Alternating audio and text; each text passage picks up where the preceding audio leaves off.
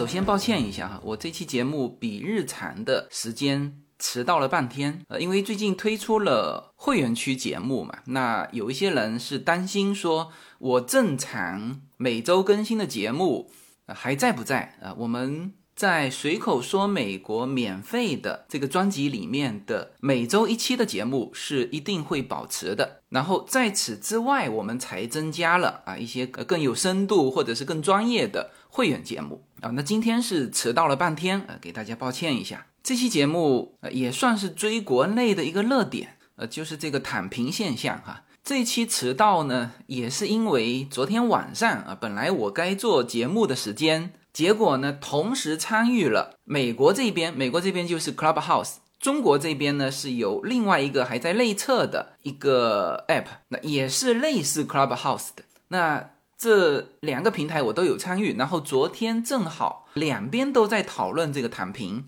现象吧，现在还不能称之为躺平文化哈。呃，躺平这个现象，呃，两边都讨论的很热烈，然后观点也比较统一。什么观点呢？就是反对指责这种躺平的现象。呃，那我也首先表达一下我的立场啊，就是我也反对去指责躺平的这种这种现象，因为人家都已经躺平了嘛，是吧？而且这是社会现象。然后尤其你知道了就是躺平现象的本质之后，啊，我觉得。就没有意义去去指责这种躺平现象，就是我先把这个我的观点给爆出来。呃，那最近我是参与 Clubhouse 的讨论比较多啦，这个 Clubhouse 和。像我现在这样做音频啊，还是完全不同的。就是他表达一个观点啊，特别是在人多的这个房间表达观点，充分给你表达观点的时间就两分钟啊，你必须一开始就把你的观点给报出来。然后你如果是 echo 别人的观点，三十秒。呃，所以和我做音频还是不太一样，但是我觉得那种挺好的哈。就是我这期也学习一下，就是首先我把观点报出来。我反对对躺平现象的指责。然后今天的内容大概是这样哈：第一，跟大家聊一聊到底现在突然间热起来的这个躺平是什么，然后说一下我的观点，然后也从我本人出发。其实我在某种程度上也属于一种躺平啊，这个可能大家有点意外哈。那我一会儿会说哈。第二部分呢，我会会向大家介绍美国的曾经出现的这种躺平文化。啊，那他那个是已经形成文化了哈，就是我们听到的，就是美国六十年代的时候垮掉的一代，以及这个垮掉的一代衍生出来的叫叫做嬉皮士文化，呃，就是这个垮掉的一代和现在的躺平有什么相同之处，有什么不同之处？那这个是第二部分，呃，那么第三部分就是和大家一起开一个脑洞。什么呢？就是躺平呢，是一种降低物欲的追求，是吧？也就是说，物质上不追求了，但是有没有可能？因为这是一个可能是一个中长期的社会环境，所以呢，这个出现之后有没有可能有一些积极的转换？就是说，它有没有可能转变成追求精神上的一种一种自由？就是在。文化上慢慢会形成一种对于通过思考社会、思考人生啊，去追求精神上的一些东西。那这个是最后跟大家开一个脑洞。呃，那这个内容我们有时间就讲细一点。那一期说不完，我们就说两期啊。好，那我们开始先聊一下躺平的定义。she does. She does And if somebody loved me like she does，呃，躺平这个词呢，现在在就各大互联网平台，海内海外都在热议。但是这个词的源头啊，其实是来自百度贴吧里面的一个叫“躺平即正义”的贴文。但是我今天去找这个。这一篇文章的原文的时候，我找不到了啊！所有的你搜“躺平即正义”，所有的都是对这一篇文章的评论，但是原帖我找不到了。我甚至是搜“躺平即正义”原文啊，或者是原帖，呃，都找不到这篇文章啊！这个也是另外一种现象哈。那我只能就用啊别人对这一篇文章的评价的时候，呃带到的关于这个原文的内容来理解一下这个躺平即正义哈。呃，他说贴文的作者自述啊自己如何在不具有稳定工作和收入来源的条件之下，通过不断的打零工和践行低消费的生活方式，满足自己的基本生活所需，从而免受高强度工作压力与竞争化工作氛围所扰。这个是就是躺平即正义的他所描写的东西。快速评论一下哈，就如果这篇文章是向大家引述的啊，它是通过这个践行低消费的生活方式，以及不断的打零工的这种来满足自己基本生活所需，嗯，这个没有什么问题啊，这其实也非常符合我对生活的一些看法，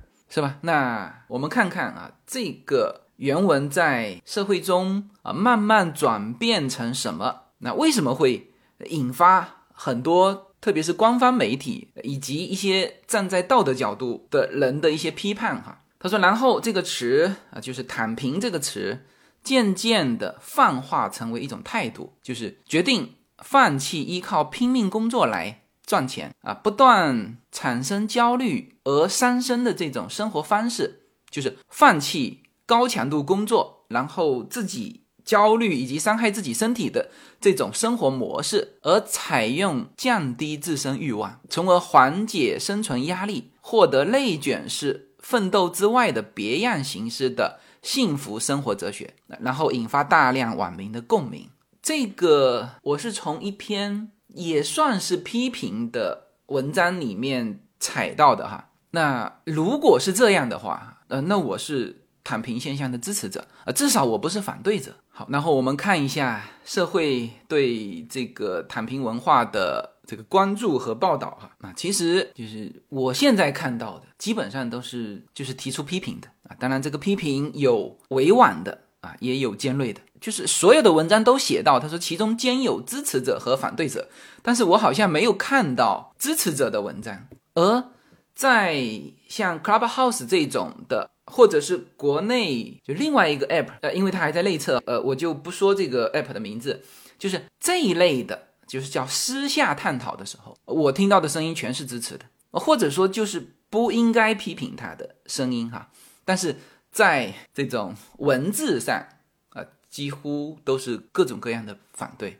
你看哈，这个我就不说出处了哈。呃，有一位呃某个学院的。这个团支书啊，在光明日报上啊，这这个是最缓和的一种评论了啊。他说，躺平族的兴起依赖于深层次的经济社会背景啊。当前中国正在经历经济转型发展的关键时期啊，随着经济增长换挡减速和产业结构深度调整，行业发展空间受限，竞争激烈，最终反映到个人层面的工作和生活上的内卷上。嗯，这个就属于不支持不反对吧？我们就是点出这种现象，然后就开始啊，慢慢出现指责了哈。呃，我也不说名字哈，这个也是一个什么研究学院的院长哈，他说，嗯，千万不能因为不喜欢内卷就采取躺平的态度。躺平是一种极不负责任的态度，不但对不起自己的父母，还对不起亿万个努力工作的纳税人啊！因为这个人是高校的嘛，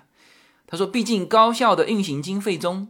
啊，学费只是其中一部分，还有相当比例来自财政拨款，而财政拨款的来源就是税收。这些文字和文章都来自国内的叫做权威媒体，就代表了社会呃对躺平的声音。哎，那这个里面你就可以看到，那是批评了，这是一种极不负责任的态度，不仅对不起自己的父母，还对不起纳税人。呃，这个理解呢，我只能说，那是不是这一群躺平的人有拿社会福利，所以呢，他他对不起这个纳税人，是吧？这个我就不深入对这个批评的反批评了哈。然后再来啊，这南方新闻网上的评论啊，有一个人我不说名字哈，他说在压力面前选择躺平，不仅不正义，还是可耻的啊，这个就是。就力道就更猛了啊！刚才说是不负责任啊，对不起什么什么什么，那这个那就是站在道德高地了哈，就是不仅不正义，还是可耻的。那这样的毒鸡汤是没有任何价值的。那肯定还有更尖锐的批评嘛，那我就不说了。那当然，他也提到了一下部分网民哈。这个就也有支持的声音，哎，他说越来越多的年轻人呼吁并践行躺平的生活方式，啊，往往出自对于职场当中的竞争化、高强度的压力、不合规的加班制度、高额的生产和生活成本，以及不平等的这个收入分配与劳资关系等负面现象的厌倦和不满。那么。这些职场的负面现象也被评论者视作造成躺平的根源。呃，在躺平这个流行之前啊，其实已经出现类似的热词啊，比如说呃，无论是概括职场类就恶性竞争的内卷，还是诸如打工人这种略带讽刺性的身份自嘲啊，这种描述相关现实社会的热词和议论早就有。而躺平是对这些讨论的延续，但是不同之处呢？说躺平主义啊，现在就看到了“主义”这两个字哈，躺平主义啊，似乎日渐成为带有一种去中心化特质和反资本主义色彩的互联网反文化的宣言和实践。这个定义的是否准确呢？我我不太清楚，但是。这几个词倒是呃值得大家注意的哈，一个当然是叫去中心化，第二呢叫做反资本主义，呃，它其实是就是反那个资方的剥削嘛，啊，然后呃第三个关键词叫反文化，反文化实际上来自于一个英文词哈，是叫做 counterculture，就是叫反主流文化啊。这个这个词被应用到就现在官方对于躺平主义的一个定义里面去哈，叫反文化。那么如果提到这个反文化啊，那就要提到美国就一九六几年，就二十世纪六十年代的嬉皮士运动，那那个是最典型的叫做反文化、反主流文化的运动，所以。这就是我为什么这一期要把目前在中国出现的这个躺平主义和六十年前在美国出现的这个垮掉的一代和嬉嬉皮士运动要连接在一起说哈，呃，就是确实他们之间存在着一些共同的地方。呃，你看这篇文章说了哈，说所谓反文化啊，其实应该是叫反主流文化哈，在社会学家西奥多看来，以二十世纪六十年代的嬉皮士运动为典型。啊，此类反文化往往具有取消或否定主流文化的主张，且其提倡者多为青年群体啊，如同躺平主义一般啊，它为部分活跃于城市间的青年工薪群体啊，呈现出一种个体反抗路径，即用以逃避市场经济下的雇佣劳动与。劳动异化对自身的吸纳和剥削，又可行于日常生活点滴间隙。呃，那如今“躺平”一词的具体内涵在不断的泛化。呃，其并非一种对于特定生活态度与生活方式的简单提倡，而是牢牢关涉到年轻人日趋普遍化的消沉的心态啊，从而具备着一定的反抗的色彩。那读这些，我始终是。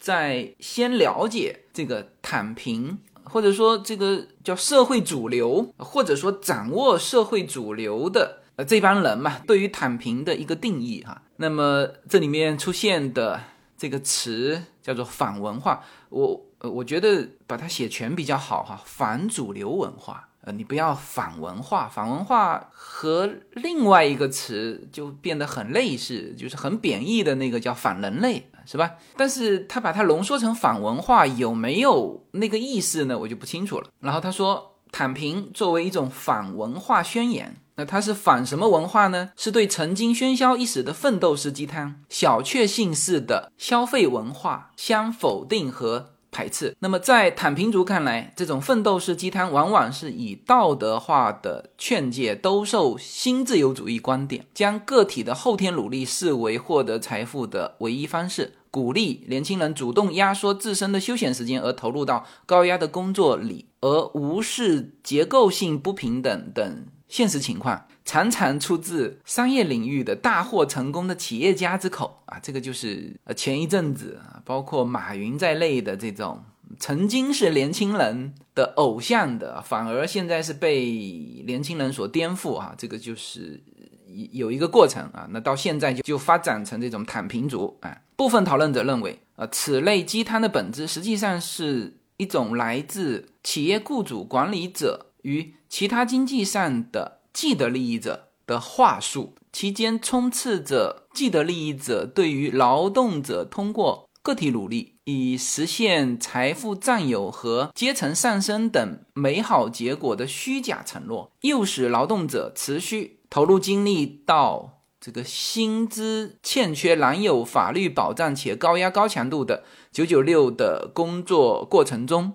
那么近年来，这一类的奋斗式的鸡汤啊，逐渐在年轻的工薪阶层中失去了市场啊，越来越多。啊，活跃在互联网企业内的基层工作人员，啊，无法通过自身努力顺利的占有财富或者实现阶层的上升，从而产生心理落差，难以对此类的鸡汤抱以信任。这个是指躺平族反对的东西。然后说躺平主义，哈，躺平主义就反其道而行之啊，提倡劳动者拒绝。内耗自身巨大的精力，盲目投入到富贵其雇主，却伤及自身的内卷生产中啊！这是对于躺平主义的，就是一个观点的定义哈，就是反对去这个高强度的付出。嗯，另外一个呢，就躺平主义的另外一个核心观点是保持低度的消费欲望，那么就是对于这个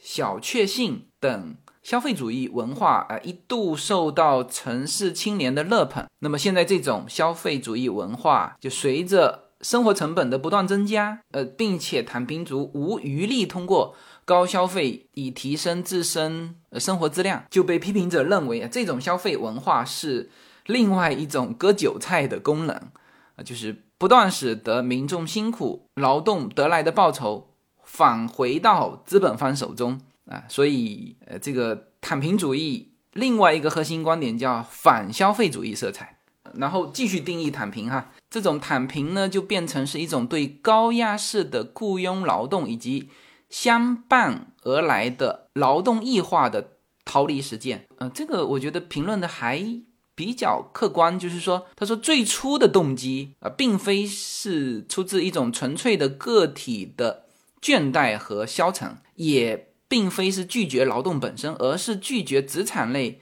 愈演愈烈的内卷式异化劳动。那么，在躺平的倡议者之间，呃，诸如田园居士、什么御宅族啊、嬉皮士一般的形象，就以这些形象出现。那么，全然放弃稳定的工作啊，以逃离内卷式劳动，这些是还是少数。呃，更多的是通过拒绝成为竞争分子。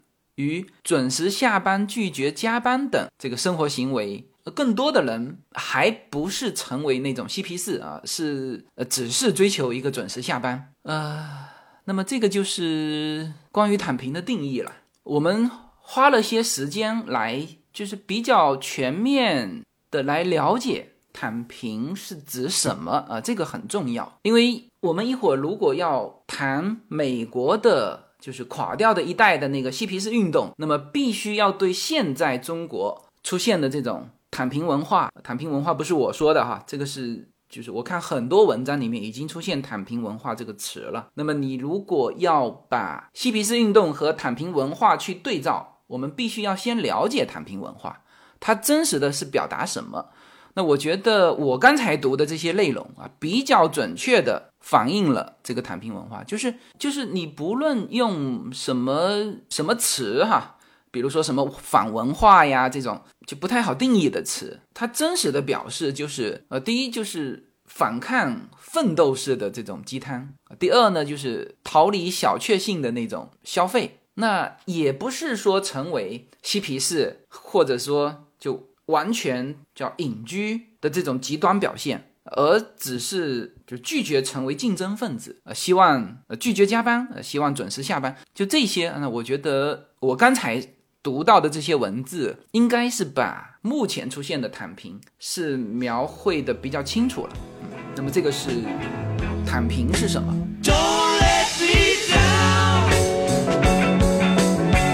随口说美国会员专区的内容已经同步在喜马拉雅上线，现在大家点击我的名字“无限自由”，就会发现新的这一张会员专区的专辑，点击进入就可以听到。更为专业、更为深度的美国资讯，会员区的独家内容有更深度的美国热点分析、跨境创业、美国投资、移民干货，关于子女和留学生方面的美国教育，以及关于长期规划和强势思维这些价值观的探讨。啊，当然还有我们的社群资源。那现在大家就可以点击购买我们的会员专区内容，这个内容将同步无限空间的会员专区内容。谢谢大家。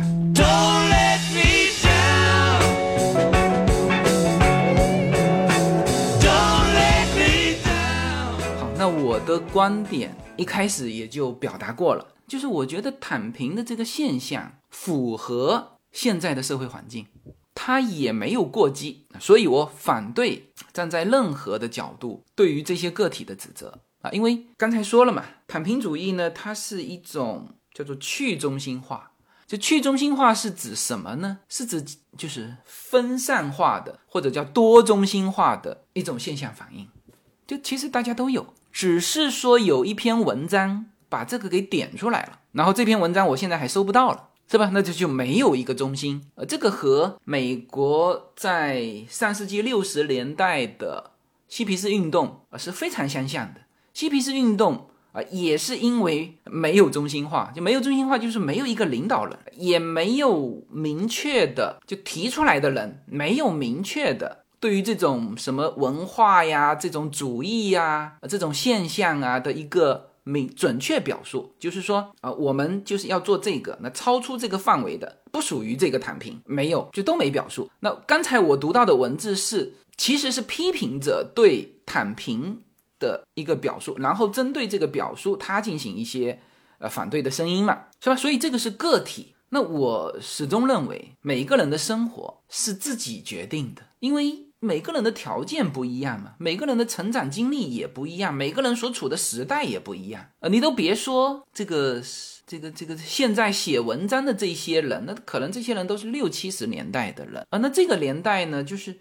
的机会很多，因为中国社会变化很快。就是像我是七六年的，就是我大学毕业的时候，那个时候还是很多大公司有很多岗位的。呃，这个岗位还不是说基层岗位，就是它正好在扩张的期间。那你一进去，可能就是骨干，就是高层，呃，然后做一阵子就是变成高层了。那八五年之后的。这一代他就很尴尬，为什么呢？我们先不说这个，他们出来的时候房价已经涨到什么样的高度哈，就是说职场的角度，他进来那当然是基层了，是吧？关键是企业已经稳定了，然后中层呃甚至高层这帮人都还很年轻呢，是吧？都还三十几岁、四十岁，这年富力强，怎么可能有机会留给后面的人啊？那这个是。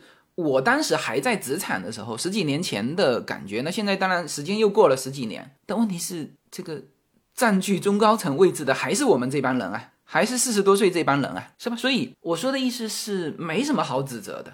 每个人的背景、拥有的资源、出现的时代都是不一样的。这个特别在中国，像这种时代给到个人的机会的不公平，是是确定的。啊，这个不是我这一代人说，我这一代人我都觉得，就甚至都感受到不公平。就我听我的上一代人，就是比我大十岁左右的，那他们的机会更多，但他们也说到，就是比他们再大五岁的那些人是很倒霉的，就在于做同样一件事情得到的这种机会是截然相反的。你同样做生意啊，就是比我大十岁的他们出来呢，就是正好是民营企业风起云涌的时候，是吧？第一批上市公司啊都这样的。然后比他大五岁的那时候出来就是投机倒把，抓住直接判刑，是吧？这个就是时代环境给到这个每一代人的不公平的一种一种现实。所以，嗯。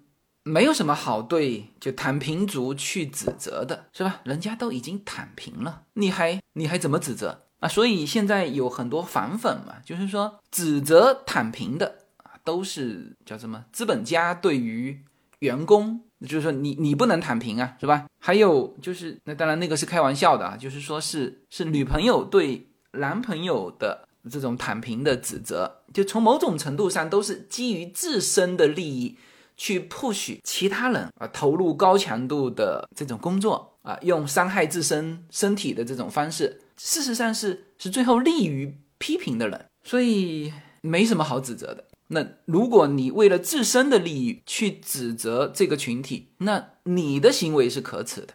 你就不是说你去指责躺平族是可耻的，说人家不负责任、不正义是可耻的。我感觉指责躺平族的人是可耻的啊。那么你既然站在道德的高度，那你要考虑如何改善这个社会，如何给到躺平族他们机会和公平的财富。所以这个是我的观点啊。那有人会说，那你属于什么呢？一般是这样嘛，就是啊，你的观点是什么？你的屁股是坐在哪里啊？那你因为你是坐的这个位置而决定了你的观点，是吧？就很多一般都是呃这么这么思考问题的嘛。那么我呢，我还很难去去从我的位置，或者说我的，就是从某种程度上说，我不属于躺平族。但是从某种程度上说，我又属于躺平族。从就一四年八年前开始，大家认识我，就是从做随口说美国开始，基本上大家也知道我是一个爱折腾的人，就是我不属于批评躺平族那些人说到的，说是那种慵懒的人，是吧？大家看我也一直在折腾，做商业地产投资，做自媒体。啊，做社群，用女儿的名字做这个跨国的健康食品品牌，然后做美国的非盈利机构，哎，然后又写书、直播，呃，做做各种事情，就大家看着我一直在折腾啊。对了，还有就是就移民美国啊，移民美国这是很大的一个折腾哈，这个一一家子要斩断过去的积累啊，到新的这个国度来重新开始。这都属于折腾，所以从这个角度，就是我可能不属于躺平族，但是呢，从另外一个角度，确实也属于躺平族。那比如你移民本身，就是我跟大家说过，就我为什么到美国，就是那个那个触发点，就是就是优娜当时在国内就是上幼儿园都非常困难，因为我们不属于好的学区嘛，对吧？那我们就想来想去，那就算了，就放弃在国内的竞争。就当然，你耗费很大的精力去争夺那个比较好的小孩上幼儿园的那个机会，当然我们也能争取到，但是这就是属于那种高强度的社会竞争嘛，那我们就就放弃掉。从这个角度也是，是吧？然后在美国上学呢，就就上一个好的学校。就相对容易，是吧？你看我给我女儿两个女儿取的名字，中文名字里面就中间的那个字呢，都是都是那个乐字，乐观的乐。那当然有人说，那你是两个女儿，所以说你对他们没有过多的要求啊。确实，我对。孩子这一辈哈，我没有过多的要求，从这个角度也属于躺平吧。就我不再去那种鸡娃呀，那种特特高强度的那种竞争。当然，小孩子成绩好，我也很高兴了。但我绝对不会就是让孩子再进入那种状态，因为我们本来就是逃离那种状态过来的嘛，是吧？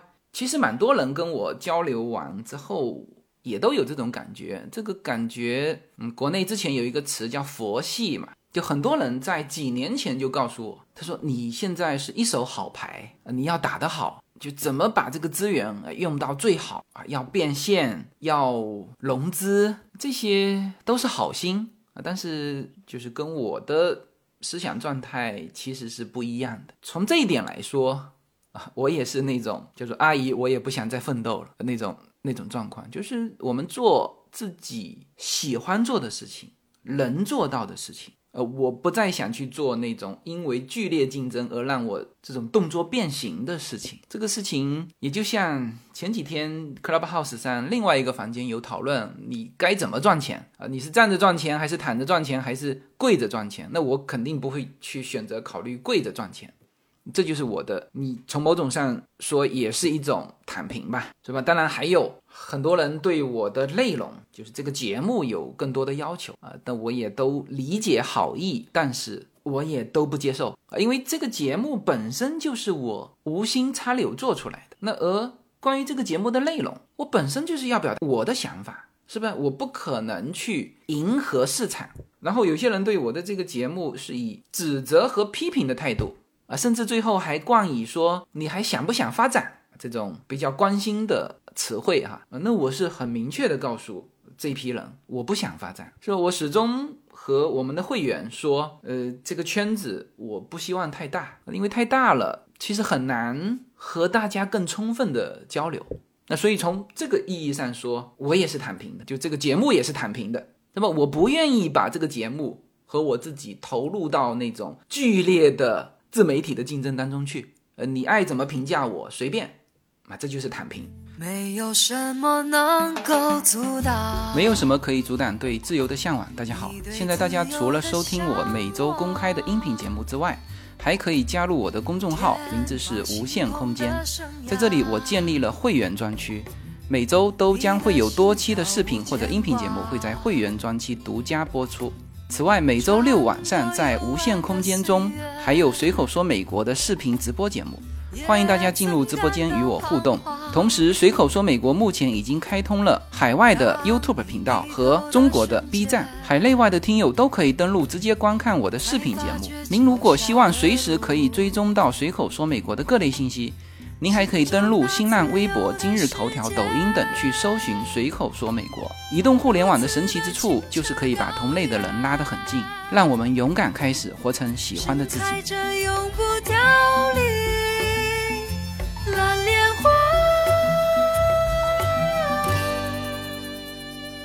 那我们来看一看，呃，同样和现在中国出现的叫躺平主义或者是躺平族非常非常类似的，也正像中国的主流文章所批评，现在的躺平族是一种叫反文化啊，其实是叫反主流文化这个词，或者最典型的啊，就是美国在上世纪六十年代的嬉皮士运动，这个二者之间呢。肯定有所不同啊，但是呢，很多非常接近的地方，最接近的地方就是这个同样被批评是叫做反主流文化。你现在国内对躺平主义或者说躺平族已经定义了它反文化，是吧？那反文化最典型的就是嬉皮士运动，所以我们要和大家聊一聊啊，美国的就当年的嬉皮士运动，他们的嬉皮士文化以及。那一批人，呃，那一批人呢，就和现在批评躺平族有一个非常接近的名字，叫做“垮掉的一代”。你网络上去搜“美国垮掉的一代”，这是一个专有名词，指的就是那一代，而不是我们这个泛指说什么一代不如一代的那些什么六十年代看不起七十年代，七十年代看不起八十年代，好像就好像后一代都是前一代的认为的垮掉的一代，不是哈？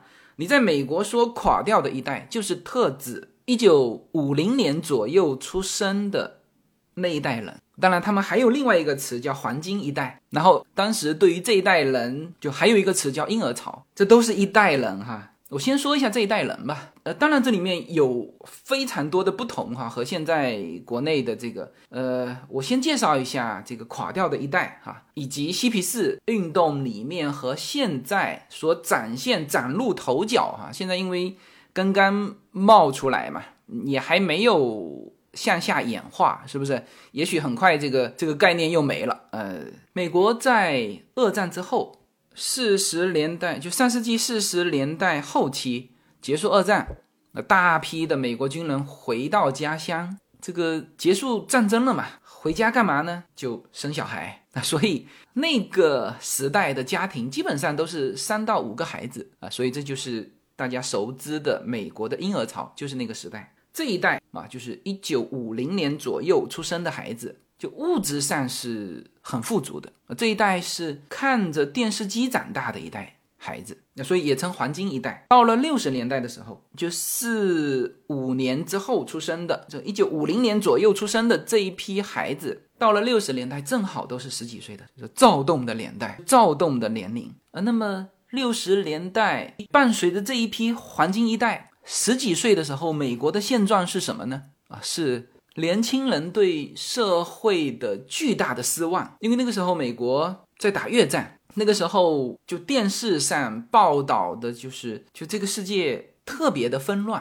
啊，一边美国跟苏联是冷战啊，一边呢呃投入热战，然后一边又看到这个非洲以及。第三世界国家那种特别纷乱的世界，就让这一批的孩子对于这个社会啊，以及对于美国政府有非常强烈的不满。他们反对民族主义，反对越战啊，提倡非传统宗教。就这一批的孩子对于基督教就这种传统宗教是排斥的。然后他们甚至批评西方国家的中产阶级价值观。呃，然后从个人的这种生活的角度，他们很多东西和现在躺平族体现出来的是一样的。比如，他们批评大公司的贪婪啊，这个就和躺平族很相像了，是吧？就是公司对于个体的剥削。他们批评传统道德的狭隘，就是现在国内啊这种逼婚啊，那还有就是。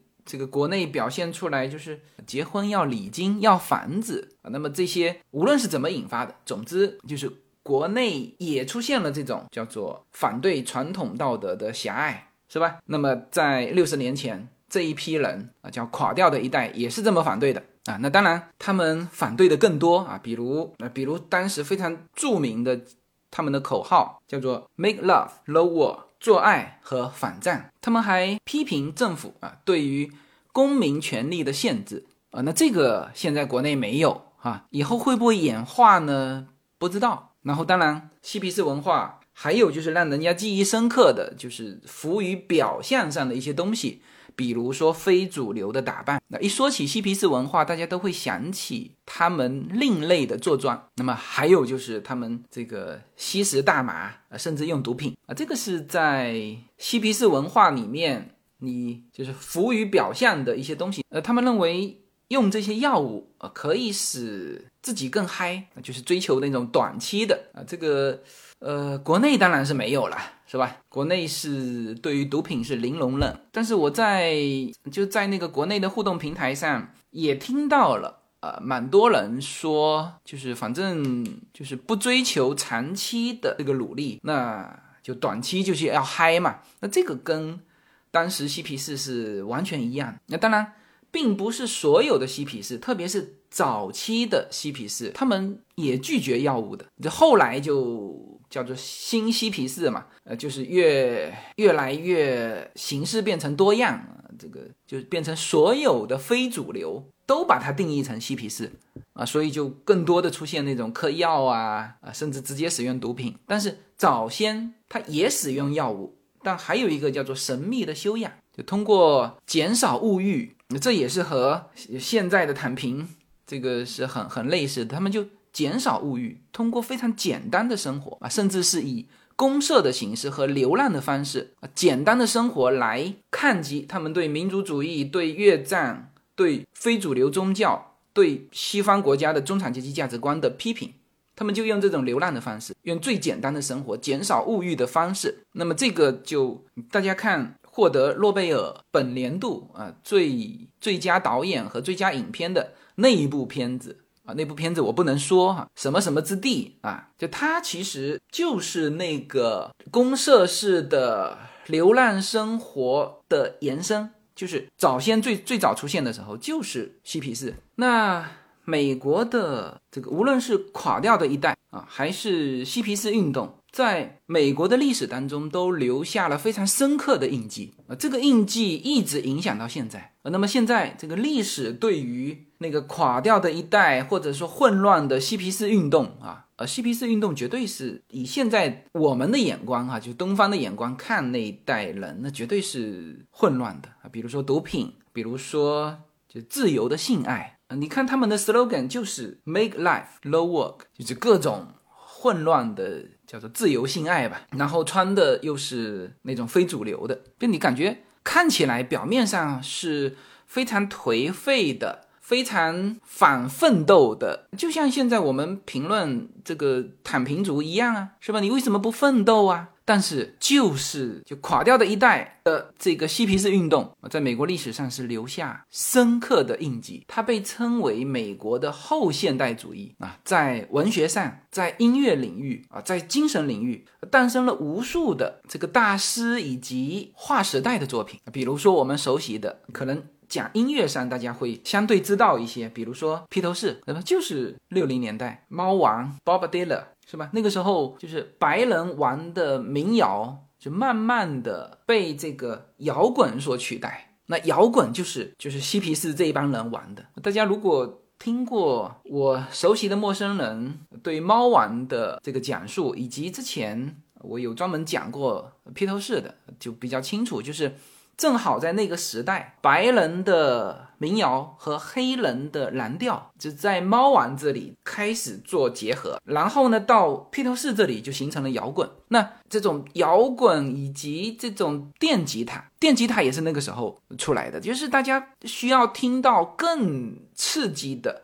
更重金属的这种音乐，这种声音，所以那个时期整个的摇滚起来。我我读一下，就是现在的美国历史对于这个垮掉的一代，或者又称为疲惫的一代，就是准确的定义哈。嗯，这个有助于大家了解，就是那个时期。和那一代人哈，以及那一代人开创的这个叫后现代主义。呃，他说垮掉的一代是二战之后美国一群作家开启的文学运动。你看这个这个定义完全和就大家理解的，就把大家带到另外一个层面哈。这是一群作家开启的文学运动啊，意在探索和影响二战后的美国文化和政治。他们在一九五零年代发表大量的作品，并。广为人传，垮掉的一代的核心理念包含投入进行精神探索，美国和东方宗教的探索，拒绝既有标准的价值观，反对物质主义，对人类现状详尽描述，尝试置换药物和性解放的探索。这个是。就是历史对于垮掉一代的评价。那么在文学上，就这一代人开创的这些，形成了一个叫后现代主义文学啊，这是美国文学史上非常重要的流派之一。垮掉的一代的成员，大多数是玩世不恭的浪荡公子，他们笃信自由主义理念，他们的文学创作理念往往是自发的，呃，甚至是非常混乱的。垮掉的一代的。作家们创作的作品通常饱受争议啊，原因就是这些作品通常不遵循传统创作的常规，结构和形式上也往往杂乱无章，语言粗糙，甚至是粗鄙，那就是满嘴脏话嘛。但是垮掉的一代对后世西方文学却产生了深远的影响，被文化研究者们。呃，看作是第一支真正意义上的后现代亚文化，那包含了一堆的作品啊，这些可能我们都没看过哈，比如杰克·克鲁亚克的《在路上》，艾伦·金斯堡的《嚎叫》，还有威廉·博罗斯的《裸体午餐》等等。呃，就这些作品，当时都因为内容的猥琐啊，甚至引起法庭的注意，但是也为此类文学在美国出版的。合法化进程做出了贡献，就是后来还是批准了嘛。但当时来说，这个是非常颠覆人三观的诶一种作品。那这个是从文学上，它是文学先开启啊，这所有的东西都一定要有文学作为作为基础的哈。然后是音乐、绘画啊，甚至是在垮掉的一代中。就女性开始崭露头角，然后是披头族出来，就是呃，这个披头族不是披头士哈，嗯，这个英文叫 beatnik，呃，就是特指垮掉的一代的这帮人，呃，这个是最早是。一个贬义词，呃，这个和苏联发射的那个人造卫星的那个词演化而来的，是专门用来讽刺，就是垮掉派，就当时把那一帮的文人，呃，称之为垮掉派，呃，很类似现在的弹岛族哈，就是当时也是社会对他们是。是讽刺的，表明他们是不合时宜的，然后，呃，然后这个词就形成一个就一类人的代名词啊，是一群留着山羊胡子、头戴贝雷帽、玩手指鼓啊，并且被一群黑色连衣裙舞女包围的男人，就开始出现这种这种形象啊。我们现在说的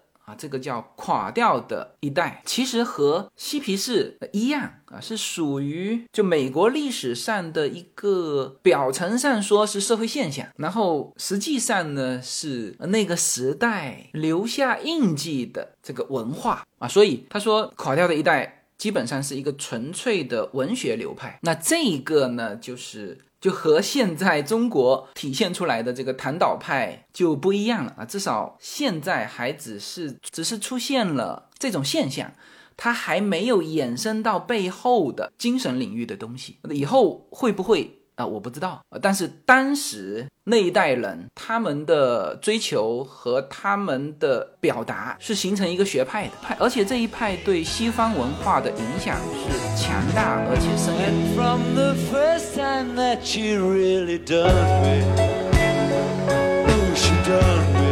大家好，我们的社群品牌 Yuna N Lin 的加州优选商品已经在中美热销中，在美国。你只要在亚马逊上搜寻 Yuna Lin Y U N A L Y N N，立刻就会跳出我们的商品。目前 Yuna Lin 这个品牌已经热销到美国一百七十多个城市。在中国，你只要在手机淘宝中同样输入 Yuna Lin Y U N A L Y N N，你就可以找到我们 Yuna Lin 的天猫国际旗舰店。如果您是在喜马拉雅上听到这则信息，那么直接在我的这个节目的封面，你会看到一个红色的推车，写着 Yuna N Lin 流油果油，点击进去，也就是我们天猫国际的旗舰店。现在无论你是生活在美国还是生活在中国，您都会非常方便的能够网购到我们 Una N Lin 这个品牌的商品。拿起手机下单，就可以品尝到自由军一家为您分享的加州阳光的味道。谢谢大家。那我们描述一下垮掉一代的，你把它当成说就表现出来的形式吧。我们描述一下啊，他们叫做垮掉派哈。垮掉派在印在艺术上的作为，呃，主要是呃支持精神自由和性解放。那这个是。我们看到最多的啊，包括了同性恋的权益的自由、男女平等、黑人权益、反对年龄歧视等等，这都在他们所支持的精神自由里面。就有一个字就比较好解释，叫平权，不分你的性别取向，不分男女，不分种族，不分年龄，平权是吧？这就是他所支持的这个叫精神自由，这是第一点。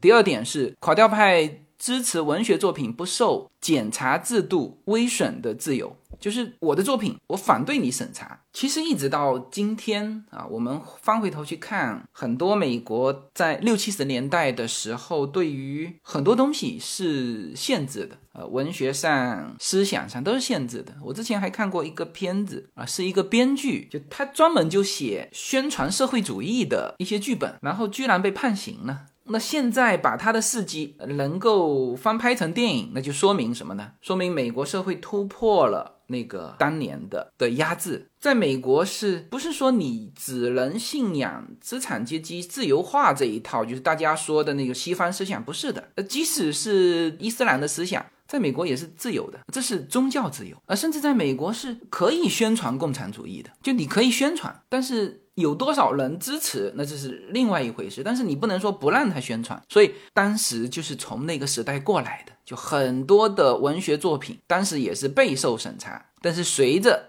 这个这个运动，就垮掉一代，就垮掉派的这个运动，就嬉皮士文化啊这些，就把那个审查给打破了。那这个是我们能够接受理解的。那还有他们支持什么？支持大麻和其他毒品的合法化。那这个很多中国人可能就不太理解。呃，毒品肯定是要反对的哈，但是现在的现状是，美国像加州，呃，它是大麻娱乐化就合法化，那像嗯欧洲很多毒品就是合法化，在加拿大啊，它甚至为了避免那个交叉感染，专门政府做了呃注射毒品的那个。注射室啊，那这些当然都是资本主义很坏的东西啊，我们坚决反对，我完全没有认可的任何意思啊，嗯，但是对于大麻，呃，很多国人把大麻就当成毒品啊，大麻不是毒品啊，他在表述的时候也是这二者是分开的，大麻就相当于烟草啊，大麻本身没有上瘾性，但是我之前在说毒品。那一期的时候就专门说过，就是大麻会引发你进入其他毒品的渠道。就比如说，哎，你现在是吸烟嘛，吸着吸着就变成烟斗了。那在美国就是你先是吸大麻，吸着吸着一一帮人就开始这个摇头丸，啊，这个就是要反对的。但是本身大麻，其实大麻的毒性比现在的国内。更多人吸食的那个卷烟，那个卷烟对人体的危害其实是非常大。呃，我我一定要找一期时间专门讲一下那个大家常常吸的那个卷烟对人体的危害。你吸食卷烟还不如吸食大麻。那或者我们退一步吧，你就抽烟斗，那比这个卷烟要健康度要高得多哈。那总之这个是垮掉一派支持的，那我是反对的。OK。他们还支持什么呢？啊，这些都被称为是垮掉一派在艺术上的这个作为哈。然后第四个是就是支持摇滚乐吸收蓝调并进行节奏革命。实际上，美国五零年到六零年代的一些摇滚巨星，比如说 Beatles、Bob Dylan，都深受垮掉一派作家他和他们的作品的影响。摇滚是这一代人以及这一派所衍生出来的。那。这个对于呃不仅是对美国呢，对于全球的音乐都是有巨大影响的，的包括对于中国的影响。当时崔健是吧，摇滚，这个都有很大的影响。那这是第四点啊，第五点就是主张普及生态保护意识，这个是最早提出来，就一直到现在啊，我们现在终于开始实施。碳排放的什么碳指标啊？这早期就是他们提出来的，他们提出了叫做洁净行星的概念，环保概念。你看影响深远吧，一直影响到现在。然后继续哈啊，然后这一派还反对什么呢？反对军事，那就是反战嘛。他其实除了反对反战争之外，还有反对工业文明啊，这个统称叫做军事工业文明。那因为反战，就就是反这个军火商吧。呃，应该是这样。然后还有什么呢？还有反对全国性的政府权威，维护地方文化。嗯，这个就不仅仅是体现在。反对当时的联邦政府了，呃，甚至也反对一些州政府的统一的这种政府权威，他就是愿意保护这种小镇文化或者是这种地方文化。那这个其实也一直延伸到今天，美国对于多元文化的保护啊，这这些都是源头。那甚至现在在加州。是吧？发选票，像发到我们家的，他知道我们第一语言是中文，他就必须发总统的选票啊，发到我们家全是中文，这就是维护少数族裔的文化。那这个也是从啊当时来的，所以那还有尊重本土文化和原住民。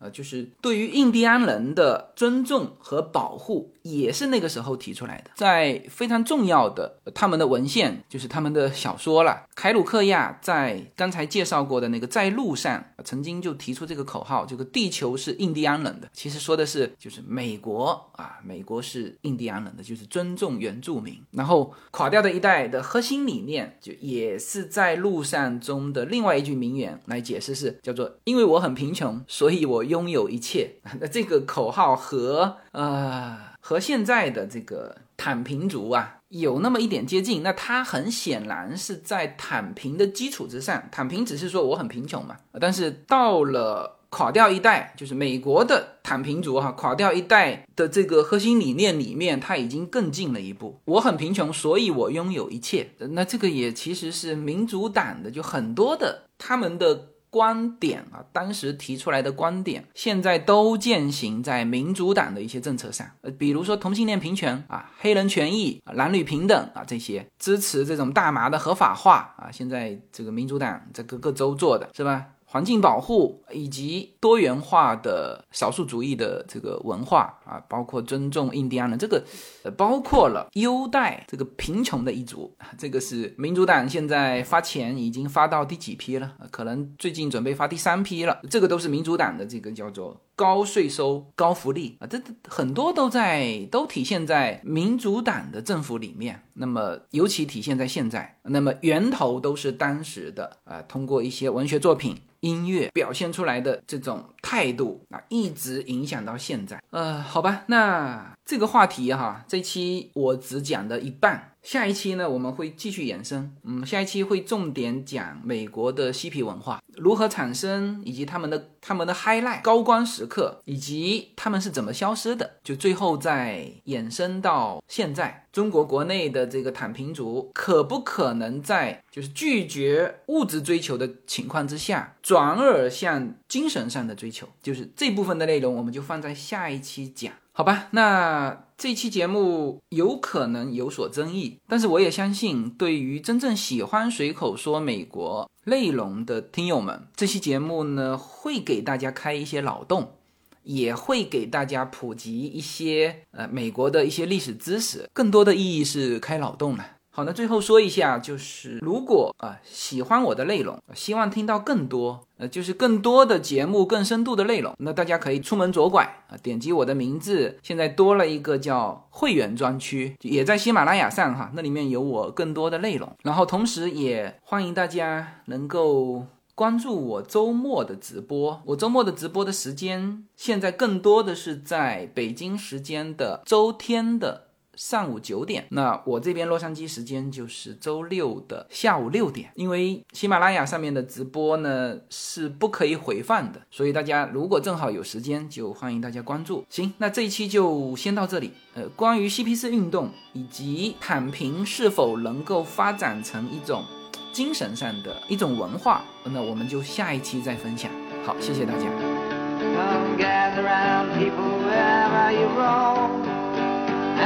That the waters around you have grown and accepted that soon you'll be drenched to the bone. If your time to you is worth saving, then you better start swimming or you'll sink like a stone, for the times they are changing.